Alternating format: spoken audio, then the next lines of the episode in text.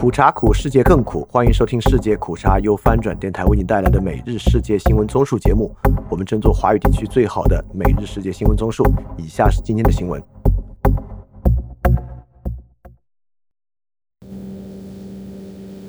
首先是中国新闻。香港行政会议在五月二日通过区议会代制方案，港府于同日公布细节。在新方案下，直接民选议席的占比由现实百分之九十四减至仅余百分之十九，最大部分的议员由官方委任，达百分之三十八，其次由地区委员会选出，达百分之三十七。这是在立法会和选委会后，当局重整选举制度的有益动作。民主派需思考是否继续在这个最后选举阵地立足。翻评。此前认为，直选席位可能保留百分之三十三左右，但新方案比预想的更加糟糕。区议会制度可以说已经颠覆性改变，议员并不能代表香港民众的利益和诉求，而成为中共类型的为人民服务口号型生徒官僚，这对基层社会构成将是严重打击。下一条新闻：中国官方宣布，国务委员兼外交部长秦刚于五月二日至五日访问缅甸。据报道。秦刚二日在云南中缅边境调研，强调维护边界清晰稳定，严厉打击跨境犯罪活动。中国是缅甸最大的贸易伙伴和最大的军火供应商。有迹象显示，缅甸正为北京进军印度洋提供便利条件。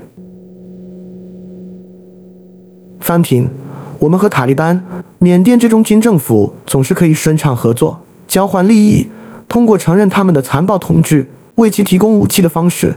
同样的方式，在现在爆发战乱的苏丹也是如此，在俄罗斯与伊朗状况也类似。我们确实是这个价值观体系的某种领袖。下一条新闻：中国知名编剧史航月前被曝性骚扰多名女性。周一，他在个人微博鹦鹉史航上称网络上对他的指控不属实，但对于让自己相识的女性有这样的感受，感到十分迁就。性骚扰指控已在中国网络社群延烧三天。史航解释，他迟至一日才回复诸多质疑的原因，是在找妥当的办法，在保护双方隐私的情况下还原失序。随后，他贴出微信聊天截图，以证明自己和女性的交往关系。下一条新闻：中国政府四月新修订的征兵工作条例。已于周一起正式实施。有媒体认为，除了展现中国政府正试图增强军事实力的意图外，这项条例也为可能在台湾海峡爆发的全面战争做准备。月经亚洲一日的报道指出，新修订的条例允许中国的退役军人重新入伍，以确保获得有经验的士兵。该法还侧重于招募精通技术的科学和工程专业学生，为太空和网络等新领域的战争做准备。翻评，其实国民不必太担心普通人被征召的风险。对于这种可能的作战，普通人在里面能发挥的作用非常小。因此，官方需要的依然主要以退役军人和高技术兵种为主。但我想问的是，是不是这样普通人就不用担心了？这件事和所有人就没有直接关系了。我们不必为这种事情的发生承担任何道德责任。下一条新闻，短短三个月。中国网络审查机构关闭了超过四千个网站，并删除了五十五个应用程序。中国国家网信办禁止了十几个使用与国家媒体或主要新闻门户相似名称的个人媒体平台。第二季度，他将动员省和地区级网络执法团队进行监督和检查。下一条新闻：中国民族报社三人同一天官宣被查，分别是中国民族报社党委委员、副社长李晓东。中国民族报经济部主任李斌以及曾任中国民族报社社长的张华志。翻评，在《光明日报》编辑被捕后，另一家党媒经历整肃。看来最近除了金融圈的整肃，还在进行官媒的整肃。这与最近经济上的放松迹象形成鲜明对比。经济上看似放松，实则对一切公民社会实体进行绞杀。然后是亚洲新闻。日本首相岸田文雄下周访问韩国前夕，日韩双方重新启动了两国间的参场对话。亚洲开发银行理事会第五十六届年会目前正在在韩国仁川举行。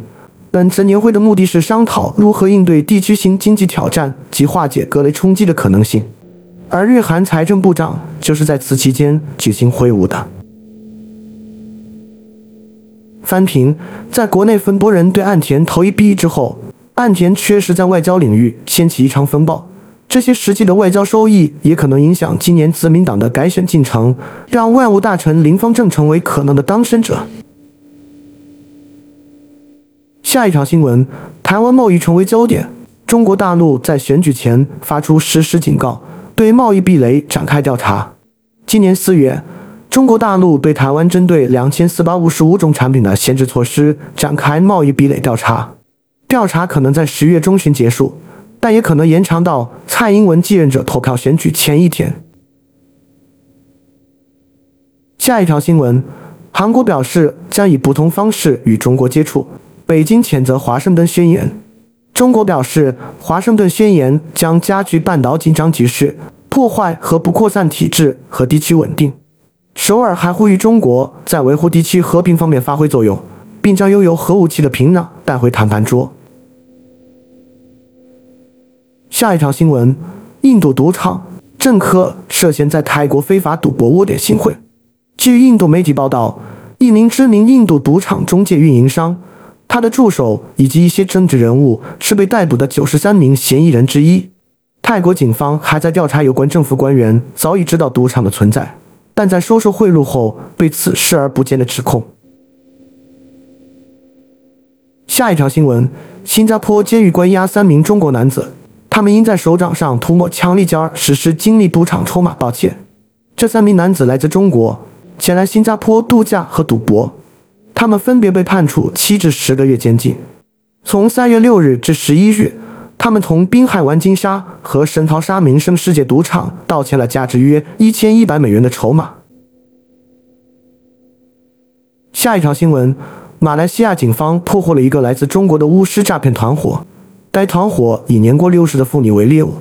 警方表示，该团伙找到这些妇女，向他们提供所谓的神药或祈祷治愈慢性疾病。上周，四名女性和一名男性嫌疑人在试图逃往中国的途中，在吉隆坡国际机场被捕。下一条新闻：日本国会正在推出针对未经同意拍摄他人性不实照片或视频的首部法律。这项反偷拍的法案将禁止如偷拍裙底和秘密录制性行为等行为。在此之前，这类犯罪案件必须根据各地方法律进行起诉。范围差别很大。下一条新闻：以色列国防军周二晚间和周三凌晨对加沙地带的目标进行了打击。此前，加沙地带在一整天里至少向以色列南部发射了三十二枚火箭弹和迫击炮弹，其中两枚火箭弹甚至击中了斯德罗特，至少导致十二名平民受伤。一名高级安全官员表示，以色列国防军将做出进一步回应。然后是科技新闻。中国首个获批的基因编辑农作物项目诞生。四月二十八日，农业农村部科教司发布二零二三年农业转基因生物安全证书批准清单。在农业用基因编辑生物安全证书批准清单中，山东顺丰生物科技有限公司申请的基因品质性状改良大豆生产应用的安全证书项目获批，成为中国首个获批的基因编辑农作物项目，其有效期为五年，即自二零二三年四月二十一日至二零二八年四月二十日。我们关注财经方面，下一条新闻。欧美消费持续低迷，中国轻工行业出口受到影响。二零二三年第一季度，中国轻工行业整体出口额为两千零七十四点八亿美元，同比下降百分之二点六三。中国轻工工艺品进出口商会副会长陈江峰日前在接受财新记者采访时称，对轻工外贸行业的能力和韧性抱有信心，全年出口或将平稳发展。轻工行业主要生产消费类产品。与日常生活息息相关，轻工行业出口产品是中国制造的重要代表。中国2022年的出口总额为3.59万亿美元，其中轻工产品出口额为9549亿美元，超过全国出口总额的四分之一。下一条新闻，在中国制造的各类别商品中，纺织服装的下行压力最大。二零二三年第一季度，中国纺织服装累计出口六百七十二点三亿美元，同比下降百分之六点八。同期中国货物出口额为八千二百一十八点三亿美元，同比增长百分之零点五。五月二日，中国纺织品进出口商会书面回复财新记者时称，展望全年，中国纺织服装出口增长面临较大压力。在中国货物出口结构中，纺织服装类别不容忽视。海关数据显示。二零二二年，中国的纺织服装出口三千二百三十五点七亿美元，增长百分之二点七，占全国货物出口比重近百分之十。纺织商会隶属于商务部，成立于一九八八年十月，拥有会员企业一万两千多家，会员企业年度贸易总额占中国纺织服装进出口额的百分之七十。下一条新闻：一季度，中国出口增长从欧美等西方经济体。已明显转向“一带一路”沿线等新兴市场国家，因腹地优势和港口航线布局差异，各大港口净利润涨跌互现。四月二十八日晚间，上港集团披露一季度报告，期间实现营业收入七十六点四九亿元，同比下降百分之三十八点三八，归母净利润三十五点五一亿元，同比下降百分之三十五点三七。上海港是全球第一大集装箱港口。挂靠欧洲、北美航线船舶多，因西方消费下滑，一季度该港吞吐量下滑百分之六点四至一千一百四十七万标准箱。同日，盐田港发布一季度业绩报告，期间实现营业收入小幅增长百分之一点一九，规模净利润同比增长百分之二十七点一一。遭遇与上海港同样的问题，一季度盐田港所属深圳港吞吐量下滑百分之四点九至六百一十七万标准箱。因深圳去年一季度遭遇疫情，同比基数略低，一季度盐田港营业收入和利润均实现正增长。翻评，结合上面三条新闻，中国的外贸结构正在发生深刻的变化。这里转向“一带一路”并不证明我们是有意战略转向，而是被外部环境改变所致。原材料和转口贸易替代至成品部类的贸易份额，加工部分向东南亚转移。这部分的份额可能不是新能源汽车可以补足的。也许经过一年时间，这种外贸结构变化对国内的负面影响才会大规模显现。下一条新闻：五一假期前最后一个工作日，蚂蚁集团旗下专注服务小微企业的网商银行交出2022年成绩单。腾讯旗下专注于个人和小微企业的微众银行亦在近期发布2022年报。总体来看。两家互联网民营银行有两个趋势值得关注：一是不良贷款率都有大幅上升；二是资产负债扩张均在放缓。下一条新闻：随着开年航空业复苏，在已公布一季度财报的航司中，春秋航空首先实现同比扭亏，一季度实现营业收入三十八点六三亿元，同比上涨百分之六十三点六五，规模净利润三点五六亿元。成熟家扭亏航空公司。下一条新闻：消费复苏未及预期，一季度电商代运营公司业绩延续2022年下滑趋势。截至4月28日晚，上市头部电商代运营公司宝尊、丽人丽妆、一网一创、若雨辰陆续披露2022年财报或2023年一季报，收入、利润双相乘趋势。一季度。美妆类头部电商代运营公司丽人丽妆业绩延续2022年下滑趋势，营收净利双降，亏损为两千四百二十九万元，下滑幅度达百分之二百九十一点三三。2022年，丽人丽妆录得2013年以来的首次亏损，规模净亏损一点三九亿元。翻评，看来最近的消费大多集中在短期快单领域，即餐厅和旅行。然后是俄乌战争。Kingdom 公司 Match Group 表示，将在六月三十日前退出俄罗斯市场，理由是保护人权。自从去年莫斯科向乌克兰派遣军队以来，已有许多西方企业离开该国。Match 在周一发布的年度影响报告中表示：“我们致力于保护人权，我们的品牌正在采取措施限制在俄罗斯的服务。”并将在二零二三年六月三十日前完成撤出俄罗斯市场。翻评之前爆出俄罗斯特工利用 Mesh 渗透北约军队的事件，不过这个新闻可能和这个板块关系不大，因为对这种特殊用例依然可以用 VPN 即时操作。下一条新闻，在透过多次自设截止日期后，为了在下周莫斯科举行的胜利日阅兵中有所斩获，俄罗斯继续在顿涅茨克地区巴赫穆特激战中投入更多士兵。下一条新闻，五月一日，俄罗斯圣彼得堡附近的列宁格勒州和布良斯克州发生电力线爆炸事件，当地官员报道称，一列运送燃料的货车出轨。列宁格勒州州长亚历山大·德罗兹登科表示，俄罗斯当局在列宁格勒州发现了一件可能是爆炸装置。据称，人口聚集区和民用基础设施的电力供应并未受到影响。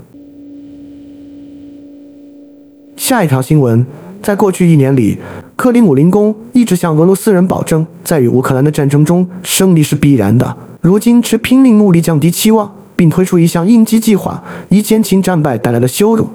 俄罗斯总统办公厅编制的一份新手册，并分发给克里姆林宫的宣传大军，其中包含一些令人惊讶的知识：不要低估乌克兰即将发动的反攻，也不要传播基辅在某种程度上还未准备好的观念。下一条新闻：乌克兰国防部长认为，由于在战场上的失败，俄罗斯联邦可能在俄罗斯境内人为灾难的借口下宣布另一个善意举措。他表示。如果你关注俄罗斯媒体上的公开声明，你会发现他们已经在使用类似于“我们可能需要完成我们的工作，我们需要转向防御，我们需要守住我们新夺取的领土”这样的说法。下一条新闻，当局表示，在与乌克兰接壤的俄罗斯地区，连续第二天发生了爆炸事故，导致一列货运列车脱轨，机车和部分车厢都出轨。在过去的四天里，已经发生了两列货车因爆炸事故脱轨，疑似无人机袭击克里米亚的一个石油库，导致大火，以及圣彼得堡附近的输电线被炸毁。最后是世界其他新闻。下一条新闻：周二，美国数千名电影和电视编剧发起十五年来首次罢工，导致影视行业陷入混乱。特别是主要依赖当天实施内容的深夜脱口秀节目，由于缺乏新稿件，只能暂时停播或重播这节目。这次罢工的主要原因是整个行业正在面临向串流平台转型的挑战。美国作家协会表示，由于未能与华特迪士尼、汪菲等公司达成加薪协议，领导层一致支持罢工。欧盖提出了多项要求，包括改变编剧作品在串流平台上的薪酬计算方式等。欧盖估计这些要求将每年增加约四点二九亿美元的成本。下一条新闻：美国国防部周二表示，为应对院内 COVID 十九边境限制解除后可能导致非法移民增加，拜登政府将向美墨边境临时增派一千五百名士兵，协助维护边境安全。这些现役部队将部署九十天，主要工作是辅助美国边境巡逻队。为现有约两千五百名国民警卫队提供支援，但不承担执法职责。下一条新闻：周二晚上，一名男子因涉嫌向白金汉宫内投掷疑似霰弹枪弹药桶，在靠近大门处被警方逮捕。警方在白金汉宫外进行了一次控制引爆。该男子被指控非法持有攻击性武器，并被发现拥有一个可疑包裹。经专家评估后。警方作为预防措施进行了控制引爆，目前未有枪击或警员与民众受伤的报告。下一条新闻，南苏丹表示对苏丹冲突双方进行调解，使两方同意从周四开始实施为期七天的新停火协议。此前双方停火协议均为二十四到七十二小时，但屡屡被打破。当下首都喀土穆仍持续发生空袭和枪战。下一条新闻，路透社报道，肯尼亚邪教领袖保罗·麦肯齐因被控指令信徒自杀而死，周二出庭受审。与此同时，调查人员在肯尼亚东部一片森林中继续寻找更多尸体，已经发掘出一百零一具尸体。肯尼亚当局表示，这些死者是由五十岁的麦肯齐领导的福音国际教堂的成员。麦肯齐曾预言世界将在四月十五日终结，并要求信徒自杀以成为首批进入天堂的人。下一条新闻：周一，德国推出了一种全国范围内有效的公共交通统一票价，但四十九欧元的价格令人对这种票据的潜在影响产生了怀疑。政策制定者将这种月票称为“革命”，希望它能在通货膨胀飙升之际为消费者提供一些缓解。并鼓励人们为了环保而选择大众交通工具。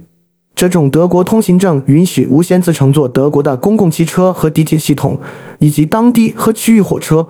唯一不包括的是长途高速列车。翻平：四十九欧元一个月，在欧洲真的算是很便宜了吧？下一条新闻。乌干达国民军一名士兵向其所保护的政府部长开枪，致其死亡。星期二，威尔辛萨比蒂在首都坎帕拉射杀了退休上校查尔斯·奥凯洛·恩格拉，后者是性别和劳动部副部长。随后，这名士兵开枪自杀。下一条新闻，在周一晚间的一篇社交媒体文章中，主要反对派总统候选人及共和人民党主席警告来自总统埃尔多安的争议与发展党官员，在即将到来的选举前的最后几天，不要试图在线操纵选民的喜好。基里奇达尔奥卢在他的文章中提到了2018年剑桥分析丑闻，当时数百万廉颇网用户的私人信息在试图影响美国和英国选举结果的过程中遭到泄露。土耳其将在五月十四日举行总统和议会议员的选举。下一条新闻：希腊最高法院于周二禁止由一名被监禁的新纳粹金色黎明集团成员创立的党派参加五月二十一日的大选。这位法律消息来源说，一个以九比一的多数投票裁定已被定罪的金色黎明现已解散的领导人伊利亚斯·卡西迪亚利斯为首的极右翼赫勒尼党将不能提名候选人。这个小型民族主义政党赫勒尼党是卡西迪亚利斯在被送入监狱前几个月于2020年创立的。他曾是金色黎明的前发言人和议员。好，以上就是今天所有的新闻节目了。非常感谢你的收听，也欢迎在配创赞助发展电台赞助链接在 show note 中可以看到。那么苦茶苦，世界更苦，明天我们不见不散。